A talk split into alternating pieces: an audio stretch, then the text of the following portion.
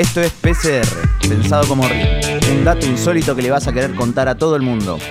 El dato de hoy es sobre la Copa América. Allá por el 1937, cuando aún se llamaba Campeonato Sudamericano, Brasil tuvo que enfrentar a Chile. Y como ambos conjuntos vestían de blanco, la selección brasileña tuvo que usar la camiseta de Boca Juniors. ¿Quién lo hubiera pensado, no? Síganos para más consejos.